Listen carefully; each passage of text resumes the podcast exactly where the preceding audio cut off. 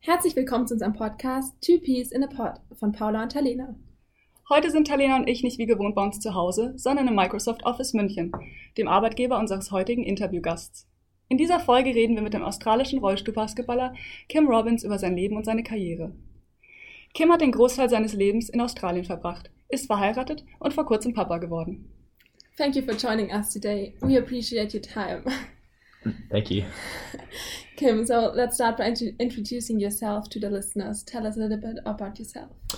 Um, my name's Kim Robins. Uh, I come from Australia. I'm 32 years old. Um, I'm lucky enough to be a member of the Australian national team um, for wheelchair basketball. We're currently ranked third in the world, um, and we're on the road for Tokyo next year, hopefully. Whoa.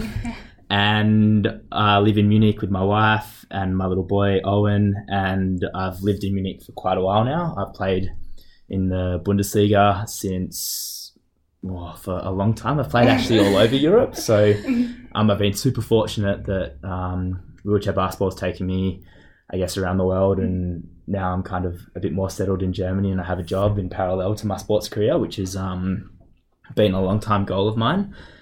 And yeah, like I'm super excited Sounds great. continue with our podcast. so you're born in Australia. Tell us more about your life over there. Where did you grow up and where did you go to school? yeah, so um, I come from Perth um, on the west coast, probably the most isolated city um, in the world.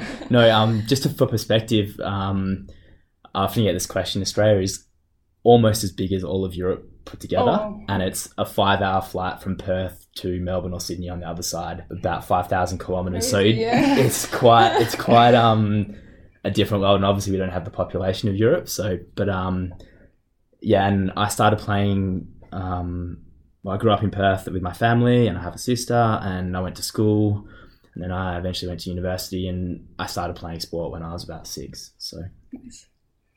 And when did you move to Germany and why?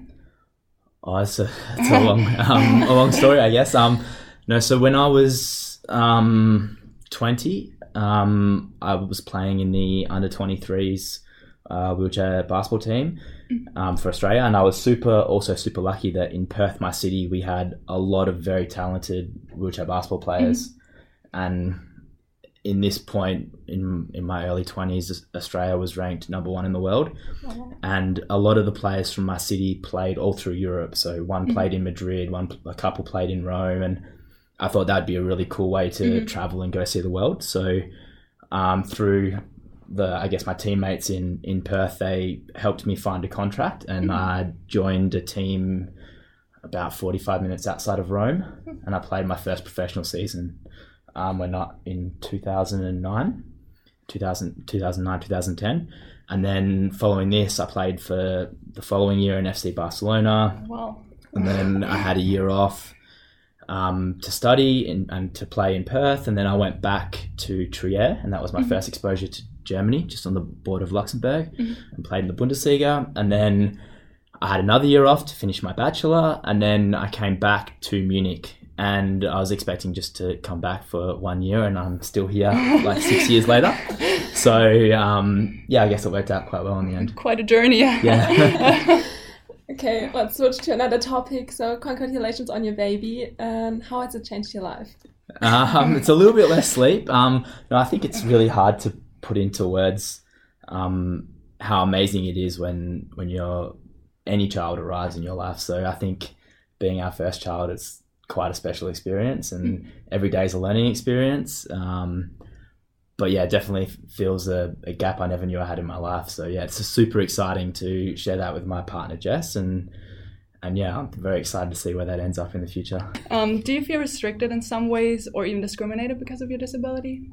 Uh, definitely in the past, I think I think in all parts of obviously disability fits in diversity inclusion, and I think all pillars of diversity inclusion are constantly evolving, and we're maybe not in the perfect place for any pillar of diversity and inclusion, but I think there's been a lot of steps. Um, for example, when I was um, a small child, my mum and dad had to really push a lot for a normal school to accept me Oh well. because they wanted me to go to a school for disabled children and my parents wanted me to have a normal education. I'm super lucky that they did that because it gave me opportunities to go to university Mm. and and I guess find my place in the world where I am now. Course, and I have an awesome job at Microsoft. So yeah, definitely, I think this is yeah like there, there's always barriers, and I think growing up with disability, I learned how to overcome a lot of barriers. Um, but I'm really excited with how much improvement there is and the opportunities for people that either have an accident, like acquired disability or born with disability, is much different than what my opportunities were. And it's super cool to see that that journey, and I'm excited to see where that continues to develop. Very interesting. Yeah. So, on to another topic. Um, you're a professional wheelchair basketball Mhm. player for Australia and the Iguanas München. Yeah. And Paula and I started playing when we were about nine. When did you start playing basketball? Um, when I was about six, obviously not at a very high level, so just socially, like most kids start, and um, and then I, I guess I became more competitive as I got to twelve or thirteen, and um, I also I played a lot of sport. I wasn't just basketball; it was always my favorite, but I also played tennis at quite a high level.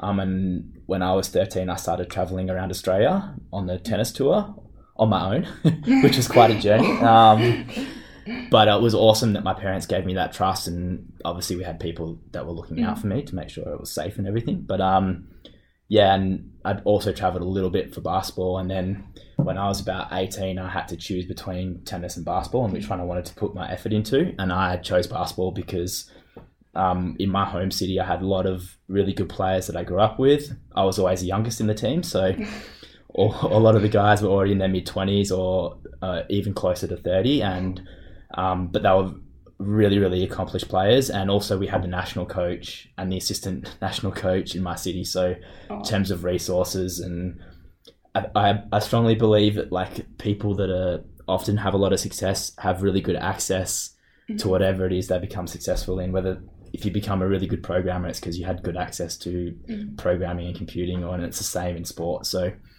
I guess in that context, it was quite an easier decision. If I maybe lived in Melbourne, which I would say is probably the tennis Yeah. centre of Australia, maybe my decision would have been different. Yeah. That's amazing. Yeah. Um, what do you love most about basketball? Definitely, the t- I, I think it's two things. I love the obviously the team dynamic. I think everyone enjoys that. It's awesome having a single goal that you and ten or twelve friends are trying to achieve together as a as a unit. Um, and I also just from a sports perspective, I love competing. It's my favorite part. It's it's not course, going yeah. it's not going to training. It's not doing the fitness the work games, or going to the gym. It's it's going out there and competing and playing games. So, what do you think of German basketball compared to Aussie basketball? I think I think Australians in general, um, not just in wheelchair basketball, but in all sports, are quite physical when we play sport and quite tenacious. And I think also you see in like the wider European basketball scene is compared to the NBA where it's more maybe you're just more talented or or more skilled and maybe it's more like one on one. You see a lot more in Europe and, and it's also the same in Australia. You have this more team dynamic, so you mm. really operate as a team. That's and I think that's the best thing about watching EuroLeague basketball, whether Yeah. that's in able body or wheelchair basketball, and it's definitely the same in Australia. Obviously, our league's not maybe as many talented players as the EuroLeague, but definitely you see that same style. Yeah. So, how often did you practice to become that good? I think I think um, I guess this is a bit of a misconception. Sometimes is I think people don't have as much knowledge about um, disabled sport or Paralympic sport, but um, from my side, it's exactly the same amount of work. So it's six days a week. It's every day. Like for example, at least three times a week, I have team training with my Bundesliga mm-hmm. team. So I work a full day from eight until six or whatever at Microsoft, and then I jump in my car and I go train from eight until eleven for mm-hmm. three hours at night. So and then I get up and do the same thing the next day. over and So- over, yeah. yeah, like I guess I probably have a different training environment than I used to when I was younger and I was like a student. I would train more flexibly around my studies. And now it's definitely fitting it before or after work. But um, it's the same thing, like making sure I'm going to the gym, uh, that I'm still doing the fitness work, that would have the team stuff. And then obviously when the Bundesliga is on, we, we travel every week or every second week, but we play every week, um, every weekend. um, basically from sep- end of September until May or June. Um, so, what do you consider the key to your success? Is it the hard work or some other factors? Um, for me, it was it's two things. It's been able to have so many amazing players that I grew up with, or from my city that I was able to play with and learn from, and really pushing me. Like I always felt like I was five levels below, so I was always trying to reach yeah. to get to their level, and that definitely pushes you to be a, a better athlete. Um, and also, I've spent almost ten seasons in in Europe now, so mm-hmm. or eight or nine or whatever it is. So I've played so many basketball games, and when I was younger, I used to go from the European season, October until May, or September till May, and then play the Australian season from May till September. And then I would sometimes, I haven't always been in the national team, but then there would be also national training camps and national team like games, whether that's in wherever, Japan, USA, Germany, whatever. So, um, yeah, like there's been seasons where I've played over 100 games in a year, which I mean, if you if you add that up, like that gives you a huge advantage that I've seen some basketball situations so many times, Yeah. and I think that's probably the reason I got to the level I'm at am now is because I've played so many games. I can imagine, yeah. I know you've participated in multiple international tournaments, like the World Cup uh, in Hamburg two years Mhm. ago. Uh, what do you consider your greatest achievement so far?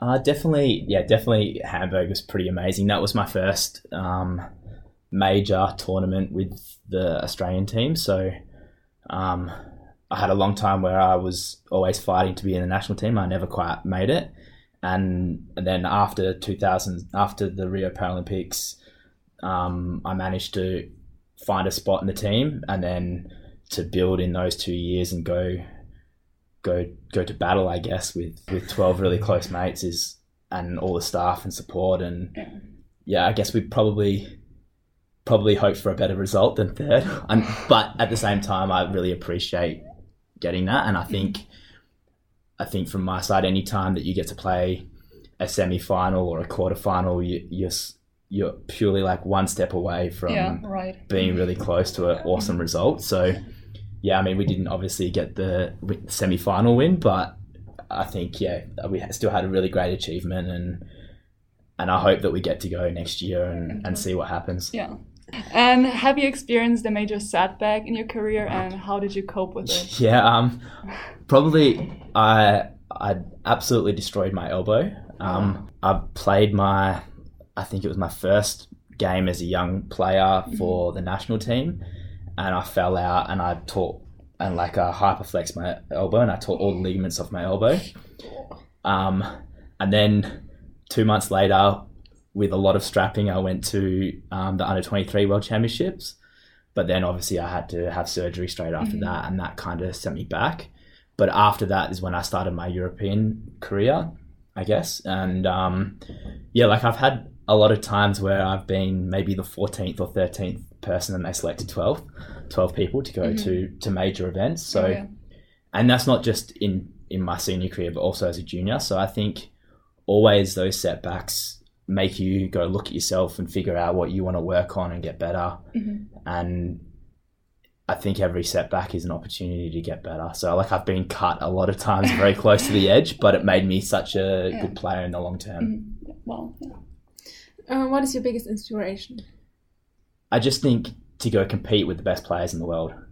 So I don't know what the result will be if we go next year to Tokyo, but I know that we'll compete at a very high level and I think we have six or eight teams out of 12 that are super competitive. And so every time you get to play one of those games, it goes down to one or two or three points. It's super exciting. Mm-hmm. And I think that's what I play for. Last but not least, what kind of message do you want to bring across to our listeners? Um, I think, I think the biggest learning I've had from my sports career is to keep always keep fighting. And and even if you have setbacks or you fail and not just in a sports context but it might be in work or other parts of your life is it's it's purely an opportunity to to work out how you can improve and get better. And and I think that's such an important message that sometimes people lose because everyone wants to be successful but often it's all the failure that you don't see until that person gets that success. Yeah. So I think that's often hidden from the journey, even from players like LeBron or anyone else in the NBA. It's the same thing. They've probably had a lot of setbacks too. Yeah.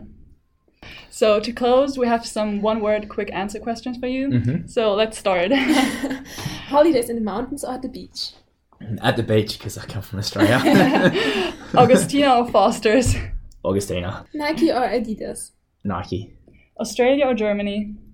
Oh, that's that's really hard. Both.